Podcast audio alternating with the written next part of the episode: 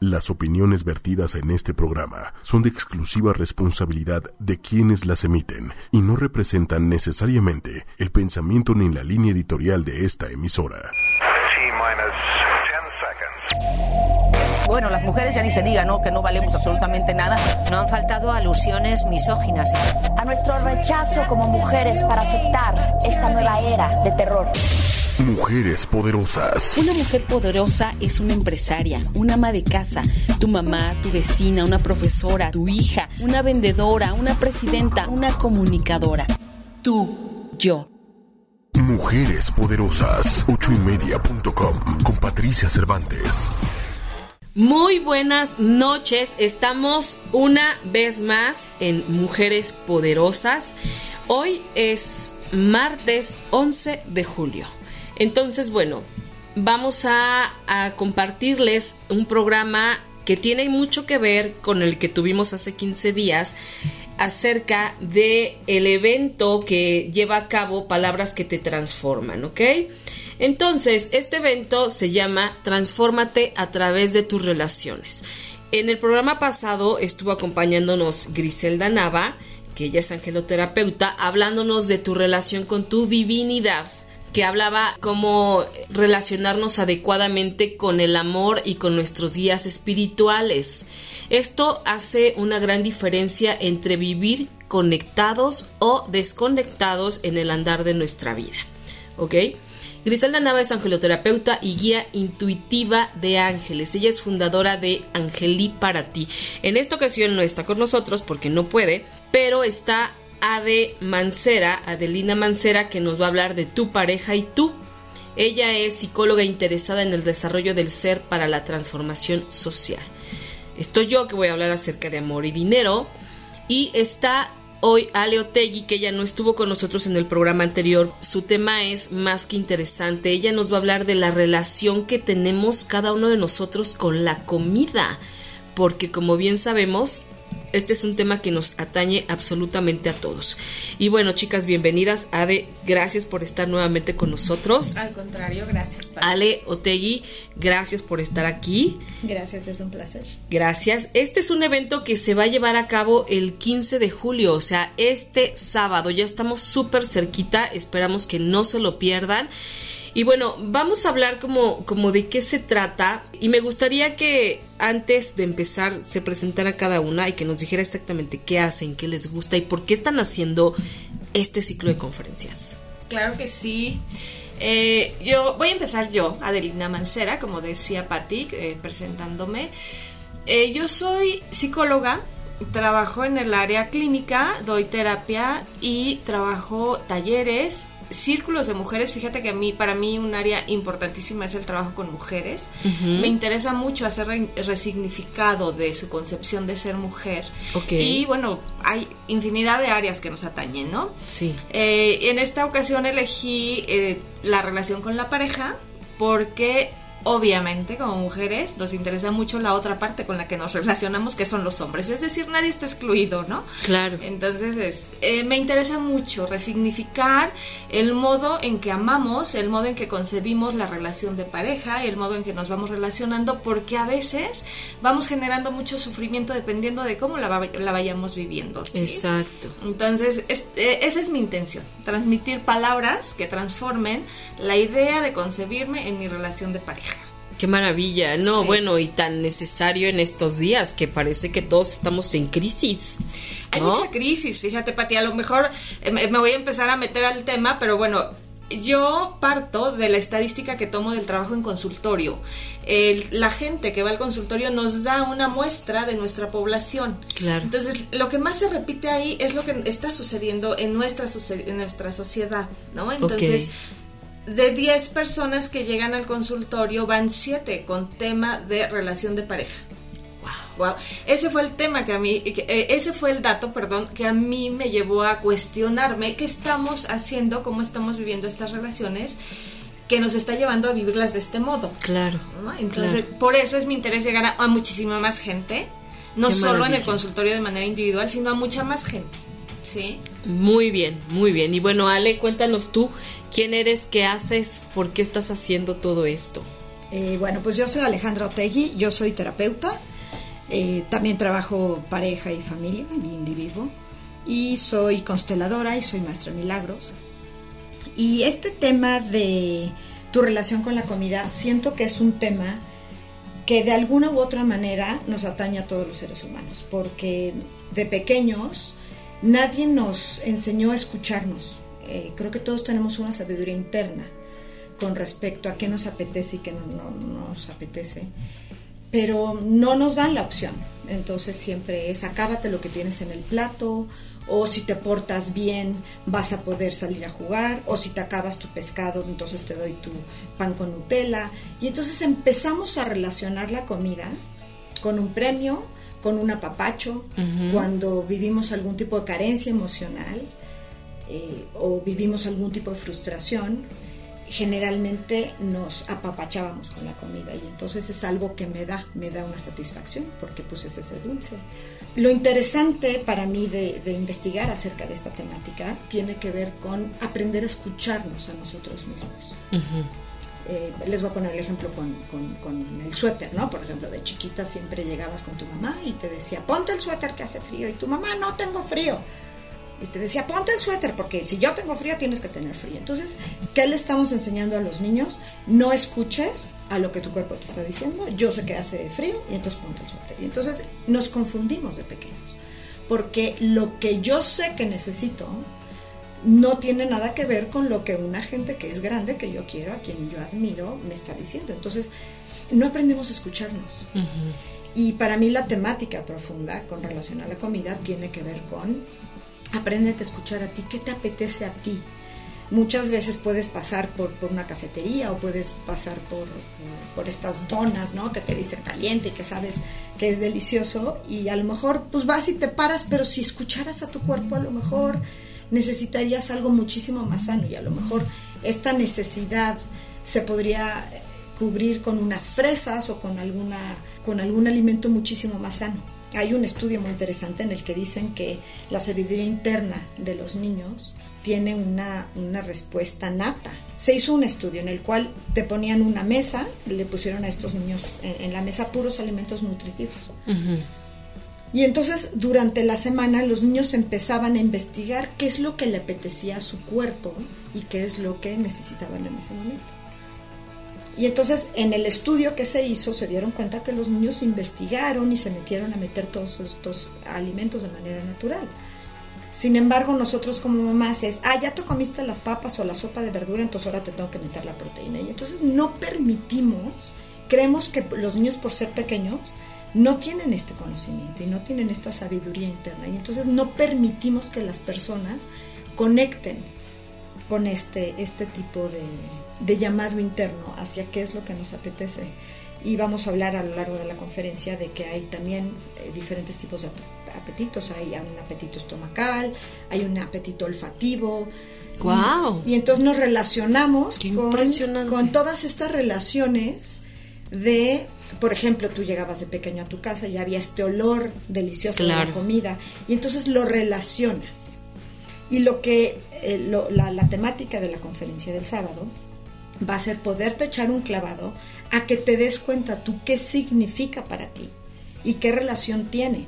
Porque si a lo mejor estabas triste, llegabas del colegio triste y entonces estaba este olor a galletas en tu casa que estaban haciendo y es me voy a ir a comer una galleta y me voy a apapachar y entonces se me quita la tristeza, tu subconsciente lo guarda y entonces, ahora en el momento que estás triste, que estás deprimido, que tienes alguna dificultad, pues entonces tu cuerpo reacciona desde esta desde este inconsciente.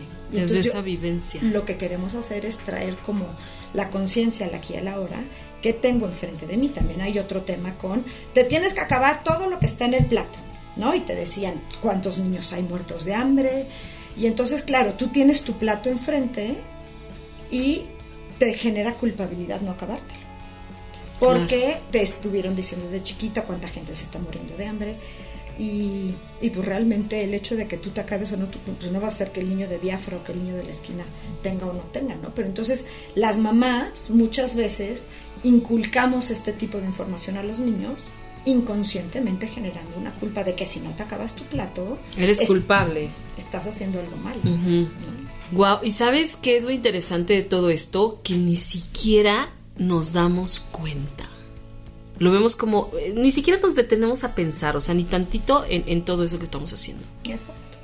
Y este, este es el, ejercicio que, que es la finalidad de esta conferencia.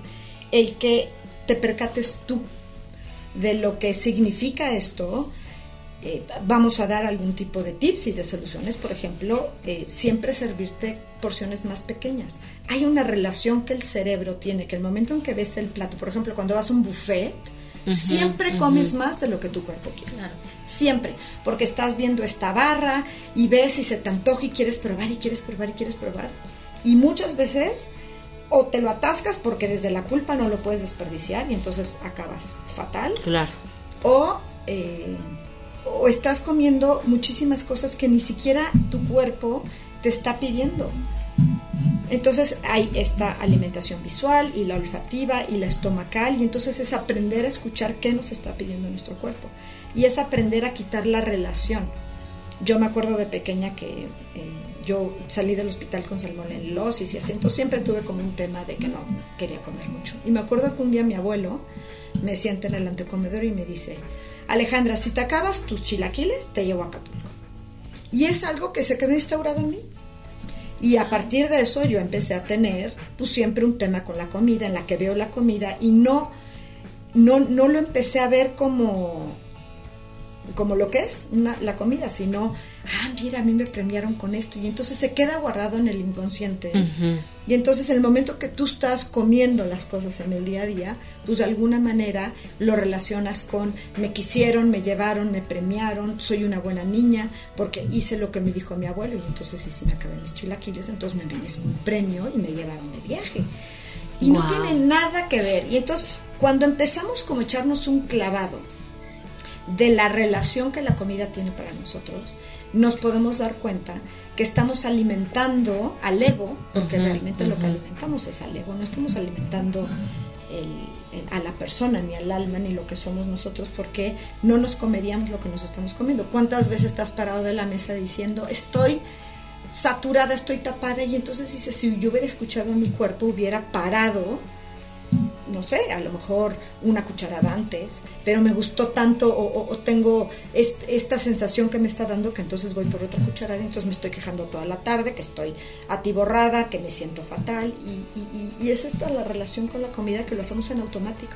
y es el, el, clásico sentimiento de culpa, pero que no hace nada, solo te genera una culpa en ese momento, pero la siguiente vez que te sientas a comer, vuelves a comer igual, ¿no? Y otra vez me siento culpable, ay, no, ya la, no, pero ahora sí ya no voy a cenar y vuelves a cenar, ¿no? Es, es, es híjole, si es aprender, es reeducarnos y, y, revisar, primero revisarnos, me parece, ¿no? A ver qué estoy haciendo, qué hábitos tengo, qué cantidades, revisar qué cantidades comes y cada cuánto tiempo, es impresionante, no es cualquier cosa, ¿eh? Sí.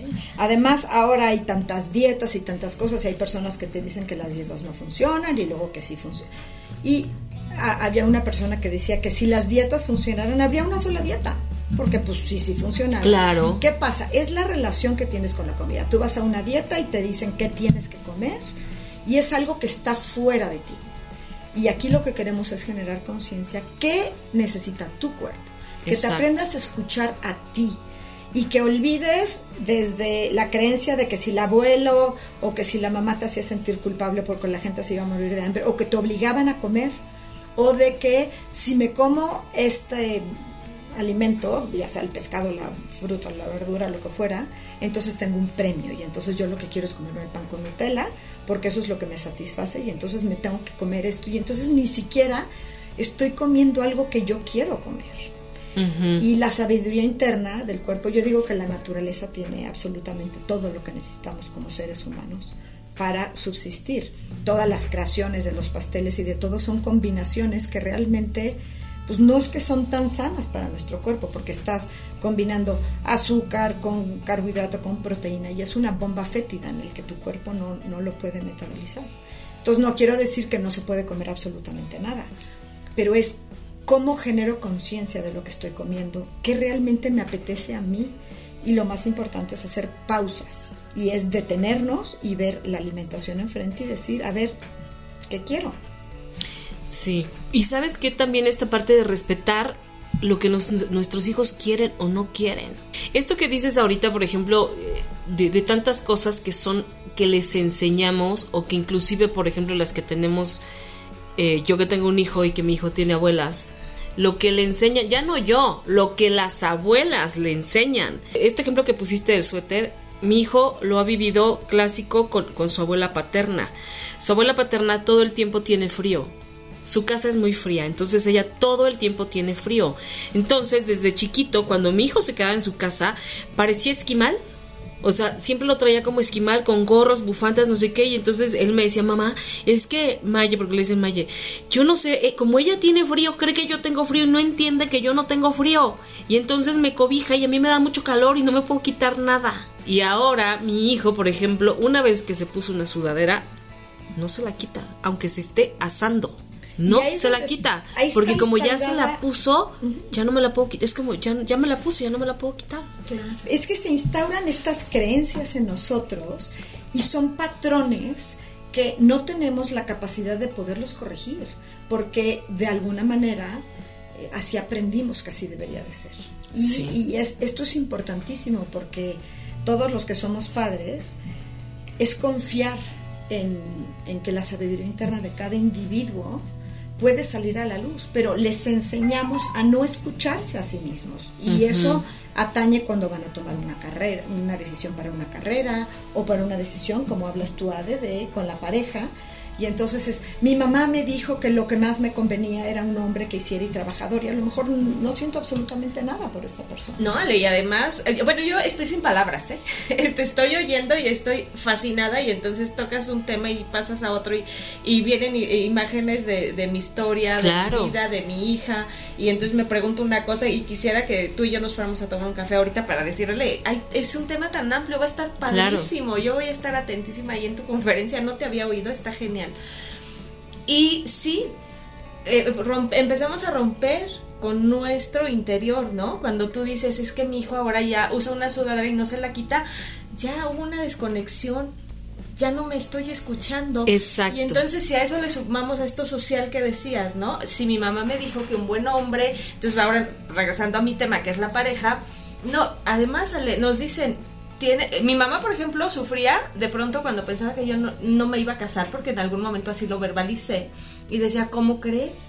¿Cómo crees que va a pasar contigo? ¿Te vas a quedar sola? ¿No? Se empiezan a empezar, a, se empiezan a poner etiquetas de una mujer, ¿de verdad puede estar sola?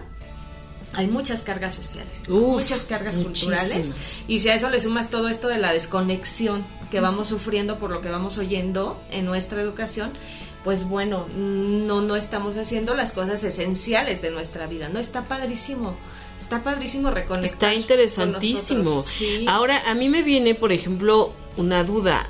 Este, se me ocurre, ahorita que te estoy escuchando, pienso, por ejemplo, en aquel que no tuvo que comer o que fue su alimentación contadísima porque eran muchos y te tocaba de un pedacito y también sucede porque lo he visto de cerca que esa persona que no tuvo que comer cuando tiene hijos los retaca de comida porque como él lo tuvo que comer eh, él siente que, que, se quedan con hambre y que y entonces coman. Y de verdad son unas cantidades industriales de comida. Porque están tratando de sustituir la carencia. Ellos lo vivieron desde la carencia y esa carencia les generó un sufrimiento de alguna manera, porque siempre se comparaban con los demás o siempre tenían... Realmente creo que necesitamos comer mucho menos de lo que comemos. No, no nos sabemos escuchar, siempre nos pasamos de lo que la naturaleza del cuerpo nos pediría y tenemos todas estas creencias de, ah, bueno, ahorita tenemos todo el tema cultural de que las niñas deben de ser espiritifláuticas. Se hizo un estudio, yo en algún momento que estuve estudiando diseño gráfico, se hizo un estudio de la Barbie y se metió una demanda a Mattel. Porque si tú haces la Barbie a una escala de una persona normal, es imposible que una persona tuviera una cinturita y entonces esas proporciones, ¿no? Entonces se le hizo una demanda porque todas las niñas querían, pues tenían la Barbie, querían ser como, querían ser como la Barbie. Y entonces, fíjate, cómo desde niños tenemos todas estas creencias que se van inculcando de alguna de otra manera. Sí. Y no ganó la, no, no, no se ganó la demanda, porque la Mattel tenía, pues como todas sus sus argumentos. Sus argumentos para decir, ¿no? Pero fíjate cómo desde niña entonces están introyectando las princesas de Walt Disney. Todas son preciosas, todas tienen unos pelazos, unos ojos divinos. Por eso me encanta Shrek, porque entonces la princesa decide no convertirse en esa princesa maravillosa. ¿Por qué? Porque se, se fija en esta sabiduría interna y dice lo importante no está en cómo nos vemos, lo importante está en tu interior. Y me encanta el mensaje de la película de Shrek, porque ella elige, en vez de volver a ser esa princesa que era preciosa, se queda siendo pues la esposa de Shrek, que es... Y no importa, no importa la apariencia física, pero son todas estas creencias que tenemos que con este tema que me preguntas para ti, si yo viví desde la carencia esto, pues entonces yo no quiero que mis hijos lo y entonces me voy hacia el exceso. El, extremo, ¿no? Y entonces es un péndulo que nosotros tenemos que aprender a vivir en el equilibrio, porque la carencia por un lado nos genera la necesidad de tener cosas y por otro lado el exceso lo sobresaturamos. Y entonces en los dos grados la gente es, sácate para allá. Ni quiero tanta atención, ni quiero tanta comida, ni quiero que estés tan encima de mí, pero tampoco quiero tener la carencia. Y entonces cuando nosotros no nos escuchamos a nosotros mismos, proyectamos nuestros miedos y sobre todo en nuestros seres más queridos, porque no queremos que ellos sufran estas carencias. Y los queremos proteger y no les permitimos, porque eh, en este tema de tu hijo con, con el suéter, él sabía que él no tenía frío pero entonces fíjate lo que tu hijo aprendió y le decía, Maye, yo no tengo frío, pero entonces el adulto te dice, no, mijito, claro que sí hace frío. ¿Qué te estoy enseñando? Lo que tú sientes y lo que tú sabes no es verdad. No te escuches a ti mismo, escúchame a mí, yo sé. Y entonces el niño aprende a escuchar afuera. Exacto. Pero este tema llévalo como decíamos, a, la pareja. A la pareja, a la divinidad, al dinero. O sea, empiezas a escuchar solo el afuera, ¿no? Exactamente. Y fíjate, hablando de dinero, que ese es el tema que yo voy a, hablar, a tratar, todas estas creencias que tenemos de pronto con el dinero, y, me acuerdo mucho de, un taller que tomé de la energía del dinero con mi socio, es todas estas creencias de el dinero corrompe a las personas. El dinero no trae la felicidad el exceso de dinero no te hace buena persona, pierdes de vista los valores reales. No es verdad, o sea, sí es verdad si lo permites, pero como te enseñan eso, eh, el dinero corrompe a la gente, es como, o sea, entonces todos los que tienen un chorro de dinero son personas malas, lo obtuvieron de mala forma. No, son personas, sí, hay de todo, como en todo, como hay relaciones buenas, como malas, como te relacionas con buenas personas, con malas personas. También te relacionas, eh, tu manera de relacionarte con el dinero depende únicamente de ti, de tu propia experiencia. Sin embargo, traemos tanto aprendido que también, y yo esto ya lo hablo como de manera personal, eh, aprender a que ganar dinero te tiene que costar realmente un trabajo bárbaro para que seas digna de habértelo ganado. Es terrible porque entonces te pasas la vida matándote, trabajando, para que entonces sientas que lo que me gané, ah, me lo gané con el sudor de mi frente y con mi trabajo. Y fue bien ganado. Además, eso no es cierto. Qué absurdo. si te pones a pensar en un albañil, que él sí es el sudor de su sangre y está a lo mejor arriesgando su vida y es el que menos gana. Exactamente. Entonces, esas relaciones tienen que ver con estas creencias que se nos han instaurado. Yo en mi curso de milagros a la gente cuando llega le digo, aquí vienes a aprender, a desaprender. Porque todo lo que nos han enseñado en la vida tiene que ver con un condicionamiento cultural, tiene que ver con cómo te dijeron que estaba bien y que estaba mal. Y entonces tú no aprendes a escuchar qué es para ti y el chiste es hacer una pausa en mi tema, en tu tema, en el tema de Ada, en el tema de Grisi. Es aprender a hacer una pausa en nuestra vida.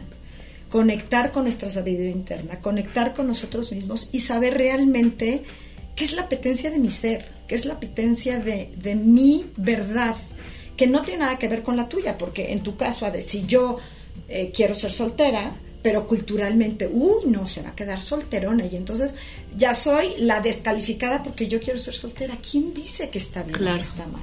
Pero ni siquiera se abre. Sí, entonces es un tema individual y colectivo. Nos tenemos que aprender a ver como un ser individualizado, eh, integrado, estructurado dentro de una sociedad. ¿no? Soy parte de esta sociedad, estoy en lo colectivo, pero me escucho a mí. Y desde aquí me voy relacionando. El punto es que hemos, nos hemos ido dejando de escuchar y eso es lo lamentable y eso es lo que hay que rescatar.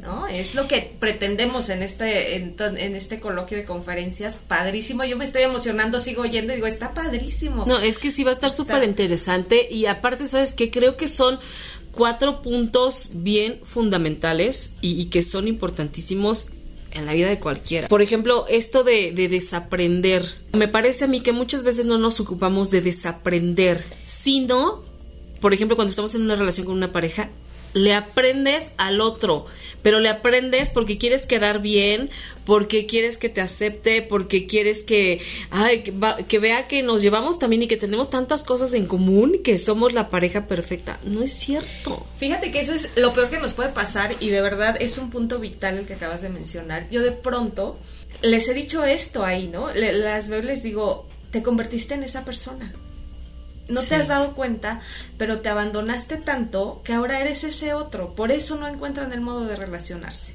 porque ya no recuerdas quién eres tú.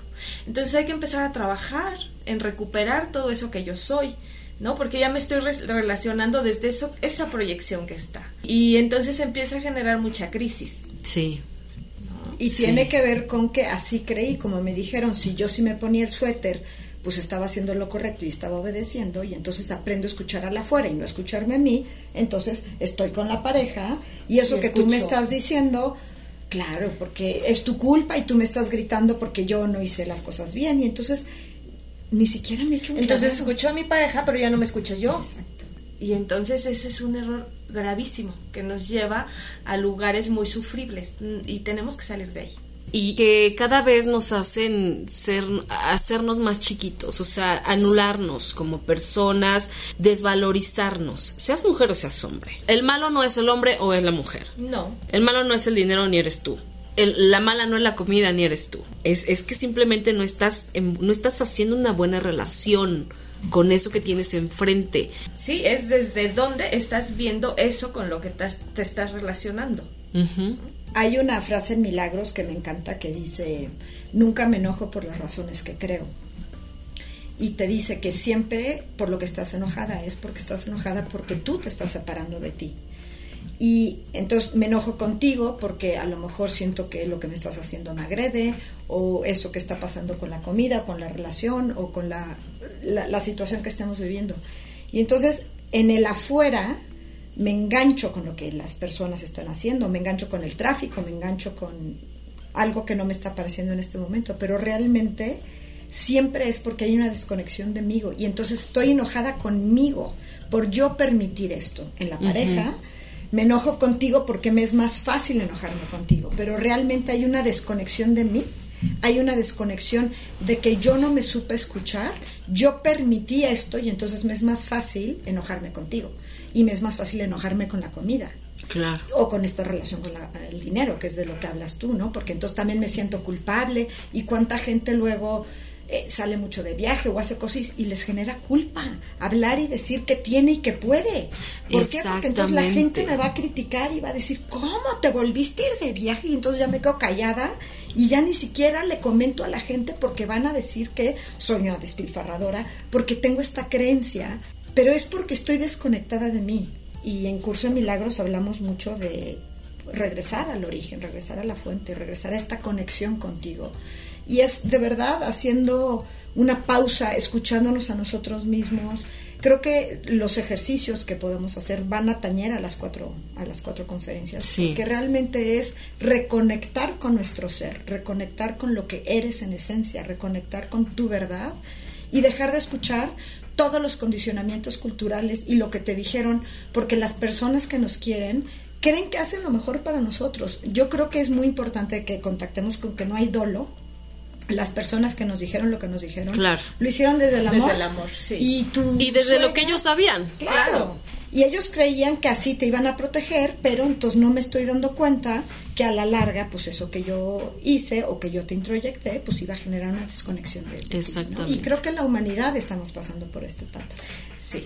Hay una desconexión total en lo que somos y entonces la gente se va y se mueve con, con marchas y con, con, situaciones que vamos un poco como el borras. Yo creo que si todo mundo se pusiera a detenerse y hacer una pausa y escucharse a sí mismo, yo creo que todos seríamos personas bastante más centradas. Bien dicen, ¿no? El cambio empieza por uno mismo.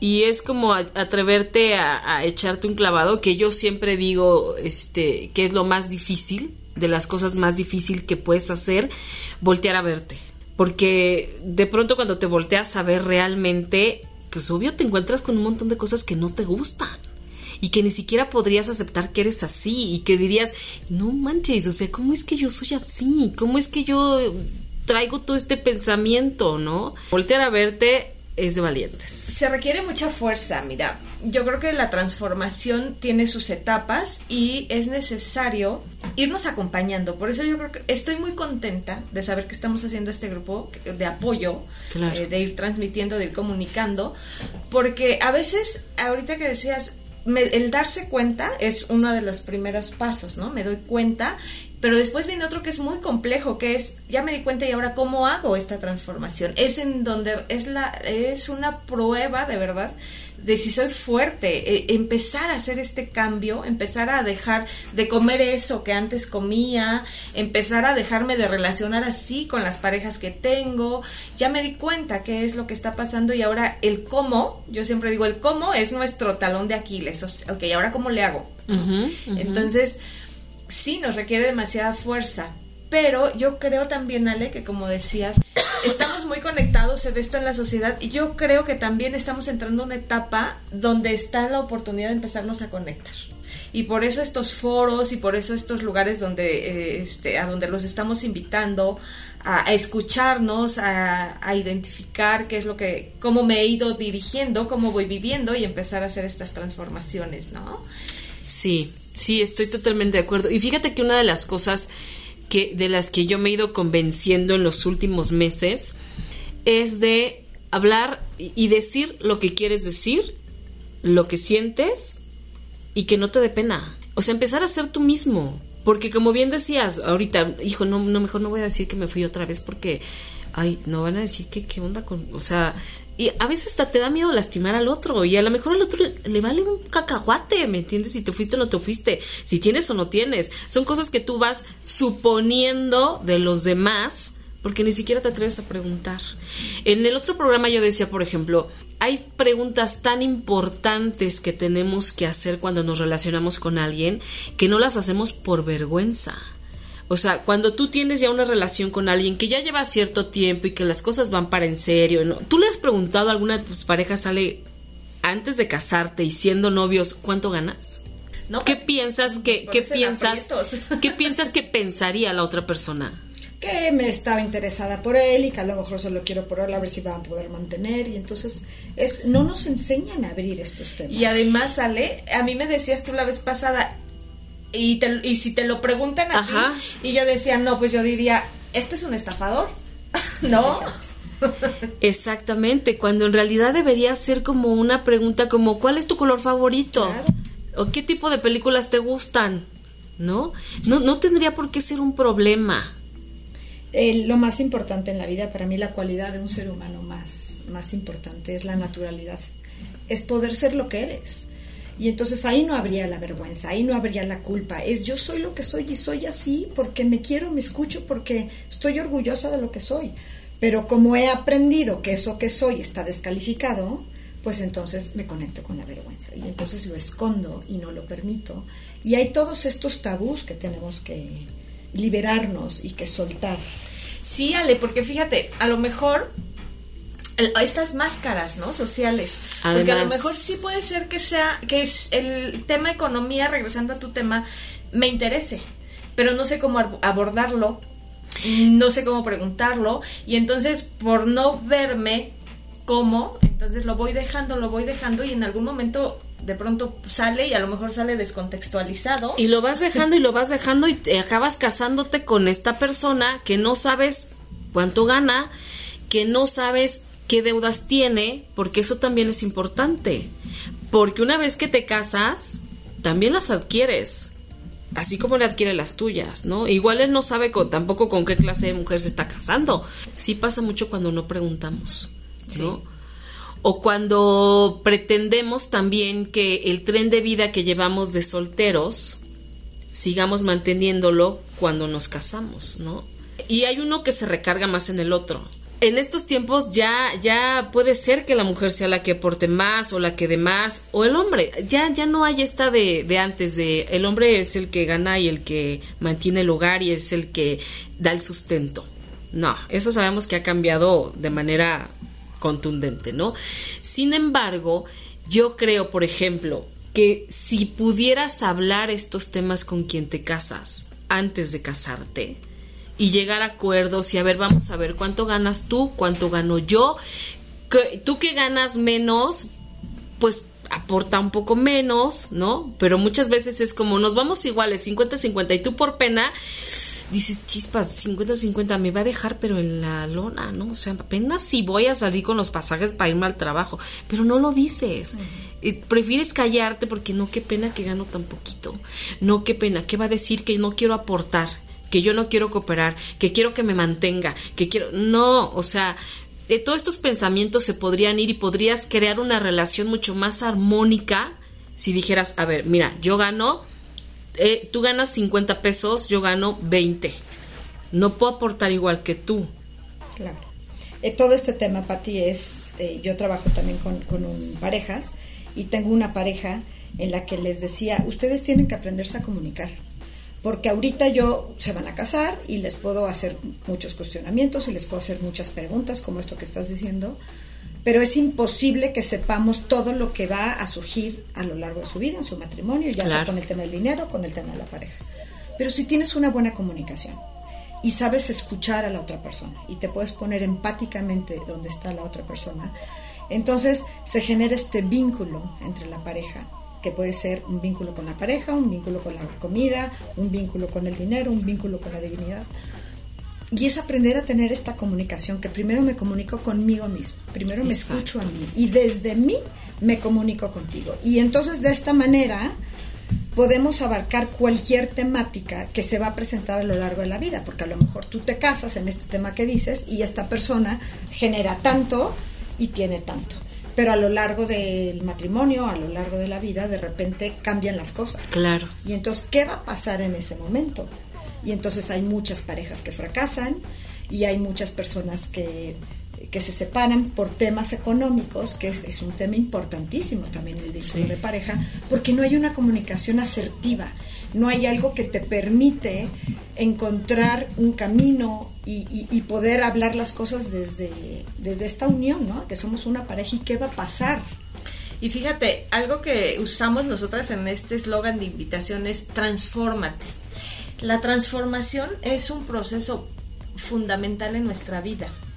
A veces nos queremos quedar en lo que siempre hemos sido, entonces, esto que acabas de decir de, y, si esto cambia, ¿qué va a pasar?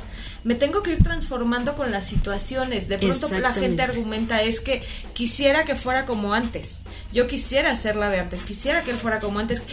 Y yo les digo, imposible.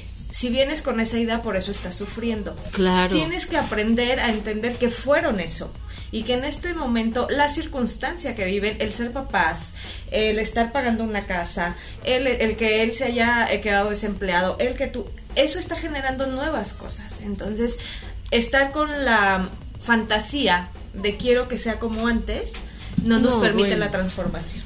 No me voy transformando con las situaciones.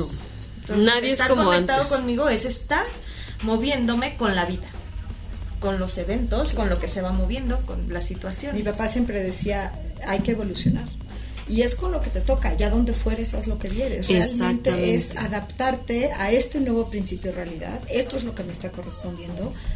Hacer una pausa escuchándome a, esta sabiduría y este llamado interno y esta comunicación conmigo. Creo que la comunicación tiene que ser eh, con, con, nosotros mismos. Si no me comunico conmigo, no me puedo comunicar ni con la pareja, ni con el dinero, ni con la divinidad, ni con mis hijos, ni, con, nadie. Es un caos. Y sabes que también es bien importante entender, cuando nosotros le decimos a alguien, es que tú ya no eres como antes, me parece de lo más injusto porque primero habría que voltear a vernos, a ver yo no soy como antes, ni siquiera biológicamente. Ya no hablemos de pensamiento, de biológicamente yo no soy la de antes. Entonces, esta, esta vivir en esta fantasía, como bien le dices, es absurdo.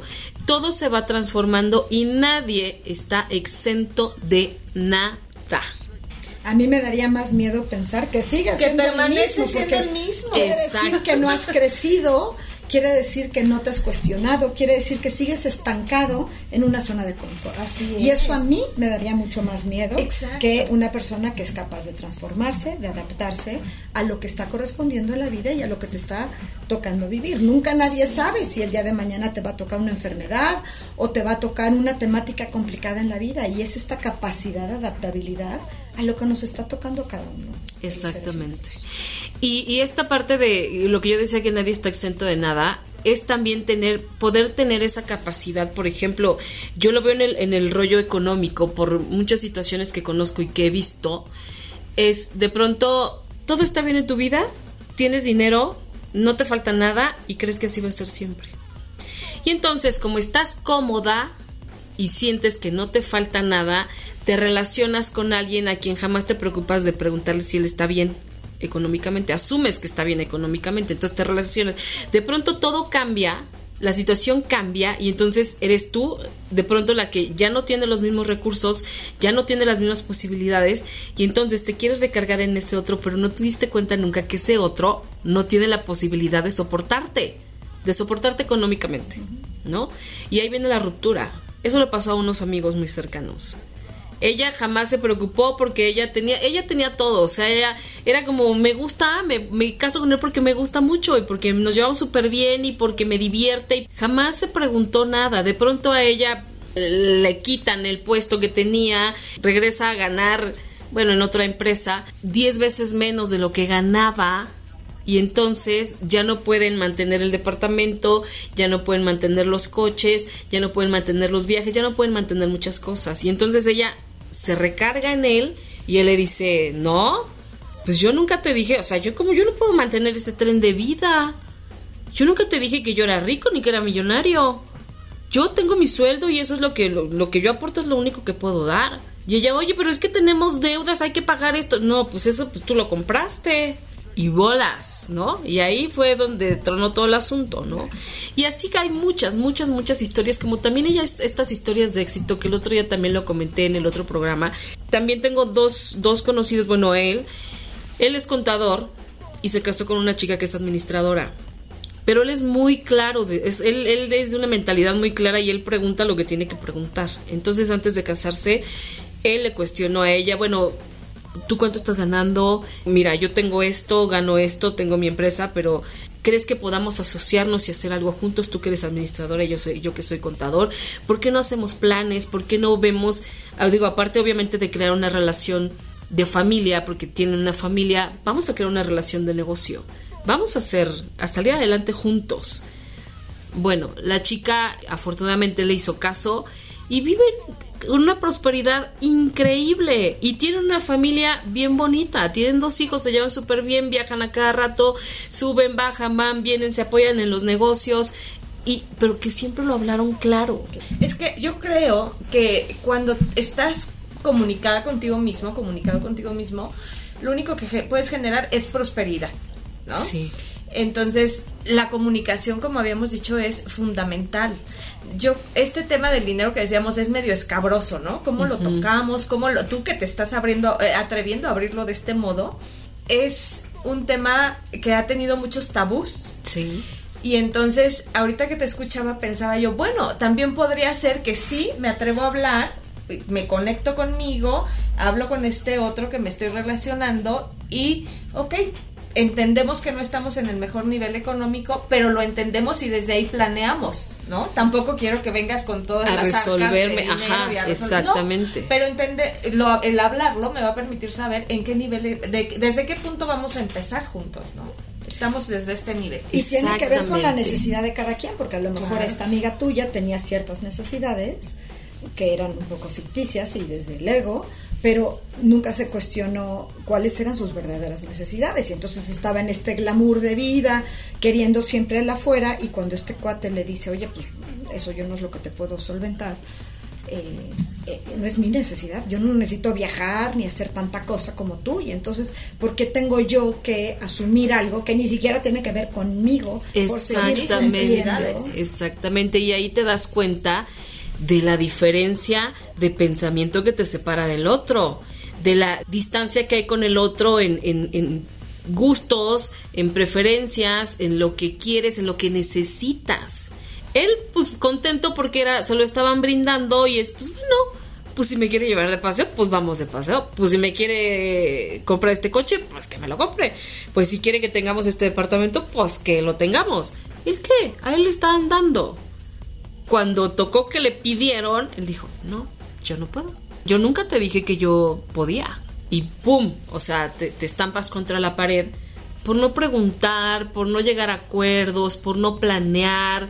Y no quiere decir que, que, nadie va a mantener a nadie. Es, a ver, con esto que tienes tú y con esto que tengo yo, ¿qué podemos hacer para llegar más lejos como pareja? Para estar mejor cada vez. Y si tenemos hijos, para ver también qué posibilidades o qué le podemos dar a nuestros hijos. Y si a lo mejor no podemos tener más de un hijo. Y a lo mejor sí podemos darnos el lujo de tener dos o tres, pero, pero vámonos como poniendo de acuerdo, ¿no? En, en, todas estas cosas que son bien importantes. Porque no se trata nada más de ti. Ya cuando tienes hijos, pues también resulta que te llevas a más gente entre las patas, ¿no? Como, como comúnmente o vulgarmente se dice. Entonces, se va haciendo como una bola de nieve. Esto es como una bola de nieve. Algo que, que puede empezar aquí en la mesa, tú y yo platicando, y no nos atrevemos a hablarlo, tenemos el atrevimiento de llevarlo mucho más lejos y no sabemos ni cómo vamos. Vamos a ciegas, suponiendo que el otro, suponiendo. Entonces podría haber relaciones mucho más sanas, más duraderas, más plenas, hacer familias más integradas, más queridas, más amadas, si nos empezamos a atrever a hablar todas estas cosas que nos da pena decir, que vaya a pensar de mí. Prefiero aguantarme años de no sé cuánto antes de que él pueda pensar que yo soy una interesada. Eh, hay mucho que aprender. A mí me parece que hay mucho que aprender. Y que desaprender, ¿verdad? Y que desaprender. Absolutamente. Para sí. aprender, hay que empezar tienes a desaprender. que desaprender porque entonces no, no te abres a la posibilidad. Hay otra frase en Milagros que dice, permíteme ver esto de manera diferente. Y entonces es, estoy viendo esto por primera vez. Y eso es algo de lo que voy a trabajar yo con la comida, es ver este plato por primera vez y es conectarte con, con, lo que tu cuerpo te dice y el olor y, la parte visual que tiene y hacer una conexión.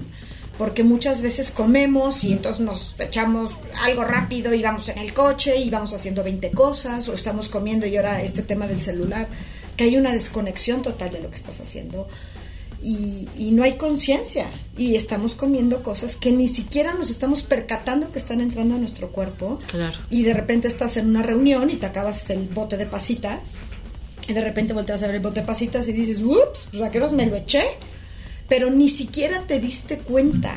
Exacto. Si tú disfrutas una pasita de chocolate y la saboreas y estás consciente, en vez de comerte 10 pasitas de chocolate, se generaría la misma satisfacción que te da una a que te dan 10 de que te las, te las comiste y te las eh, atascaste y ni siquiera generaste ningún tipo de conciencia. Exactamente, como las, ahorita me haces recordar las palomitas en el cine, ¿no? sí, las asociaciones que tenemos yo. Ajá, exactamente. Yo, por ejemplo, voy al cine y digo, necesito palomitas. ¿Sí? Aunque ni si haya terminado de comer en ese momento, no lo estoy A lo mejor le preguntas a tu cuerpo y te diría, ¿sabes qué? no a lo mejor te apetecería otra cosa o, nada, nada, una botellita de agua. Exactamente. Pero, pero exacto, hay asociaciones y, ya de y en ese momento no te, no te escuchas a ti mismo. Y así es como respondemos en la vida. Y ese es el tema de la relación. No, hombre, y está genial, Ale, eh, eh, porque nos hacemos la vida muchísimo más fácil no sé si tenemos tiempo, a ver, yo voy a decir, tuve una paciente alguna vez que tenía mucha crisis porque estaba en una dieta. Entonces, parte de lo que íbamos trabajando salió, estoy en una dieta y no sabes, estoy sufriendo. Lo estaba padeciendo mucho y yo le decía, es una dieta impuesta desde afuera, lo que decías tú al principio. Entonces le decía, si lo vives así va a ser muy difícil, tenemos que hacer un resignificado y empezamos a transformar toda esta relación que tenía con la comida Pero justo, son cortes, yo siento muy fríos, muy tajantes, muy de afuera. Tienes que obligarte a seguir algo impuesto y algo que no te resuena. Se sufre, te lleva a esas crisis.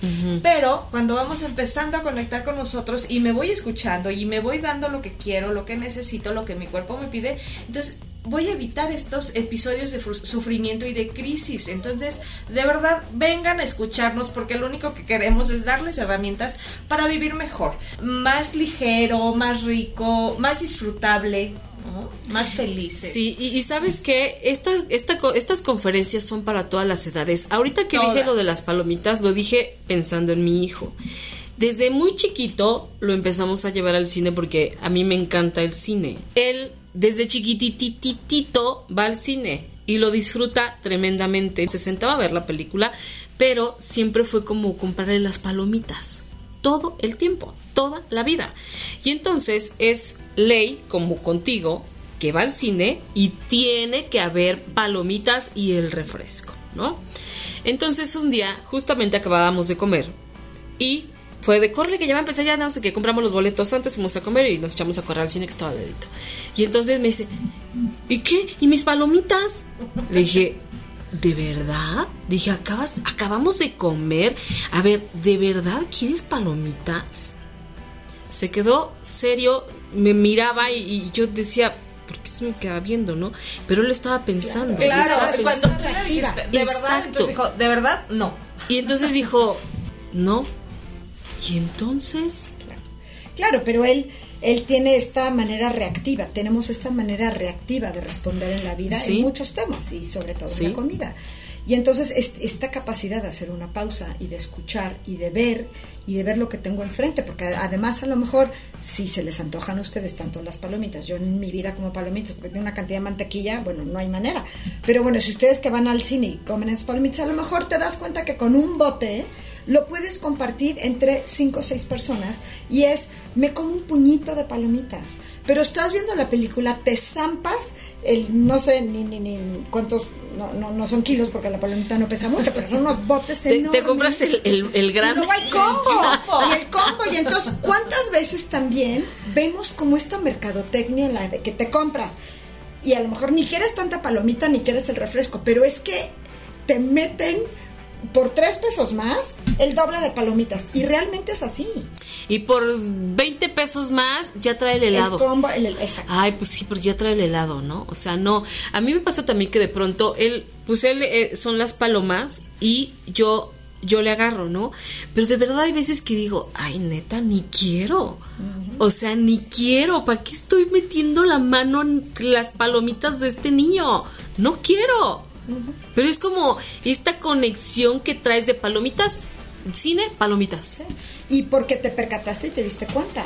Pero generalmente no nos percatamos, tenemos la palomita junto, tenemos las pasitas, tenemos los pompons, tenemos el helado, tenemos lo que sea, y nos lo zampamos sin ni siquiera estar satisfaciendo una necesidad genuina de nuestro cuerpo. Es un condicionamiento, es simplemente una manera reactiva y simplemente ahí lo tienes y entonces ese es el, ese es lo interesante, hacer un Oye, y lo interesante también y lo sorprendente es que cuando acaba la película y te quedaste a ver todos los créditos y ya prendieron las luces y pasas por el cine y ves en todos los pasillos la cantidad de comida que se consumió en la sala. Yo creo que se gana más en los cines no de eso. Manches. sí, el negocio realmente de los cines es la dulcería, la cafetería, ese es el negocio de los cines. No, no son los boletos. Es la comida, todo lo que se vende ahí. O sea, es, es impresionante. Esta, esta cosa de la comida, de verdad que es bien interesante. Qué bueno que, pudiste estar aquí porque me parece que sí es un tema que nos atañe a todos. O sea, no veo un ser humano Exacto que no le pueda importar el tema de la comida. No es que tengas un tema de sobrepeso, es generar conciencia de lo que me estoy comiendo, de qué me estoy alimentando, cuál es la necesidad y la apetencia de mi cuerpo y, y si lo estoy satisfaciendo desde la verdad de mi cuerpo o desde lo que estoy viendo afuera y de lo que es más fácil, porque todo este tema también del fast food nos es más fácil y, y, y eh, tenemos un problema de obesidad bueno, somos y de desnutrición, porque no se trata nada más de todo lo que te comes, también es todo lo que no te comes. Fíjate que eh, yo creo, tú decías, Ale, el punto del equilibrio es fundamental en nuestra vida es a donde en donde tenemos que estar y desde donde nos tenemos que relacionar y tenemos que vivir.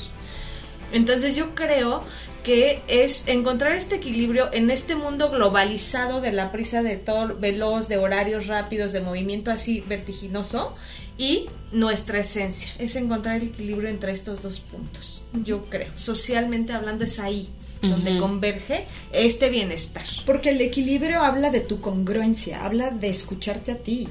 Y muchas veces en esto que les digo, que en esta frase de nunca me enojo por las razones que creo, cuando no soy congruente conmigo y estoy actuando eh, porque la sociedad me lo pide, o porque la pareja me lo pide, o porque a lo mejor también vas a casa de alguien y siempre es, y no te vas a comer todo como si no te me quisieras, o como si fuera ofensivo. Claro. Que vas a casa de una persona y te hizo esta comida y entonces tú no te lo quieres comer y, parece que no seas maleducada.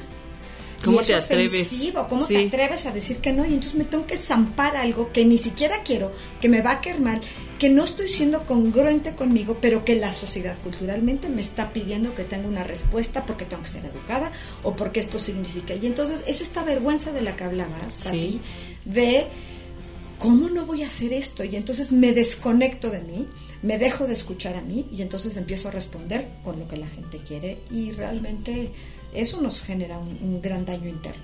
Uf, muchísimo.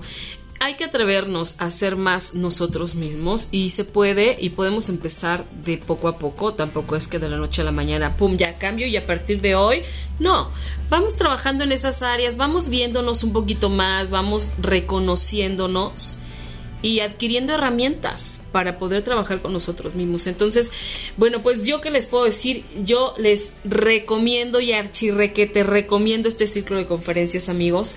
Vayan, van a ser el próximo 15 de julio vamos a estar dando este ciclo de conferencias de 10 y media a 3 de la tarde, o sea, sábado en la mañana. No, no se van a echar todo su sábado, medio sabadito que le inviertan a reconocerse y empezar a adquirir herramientas para trabajar con ustedes mismos.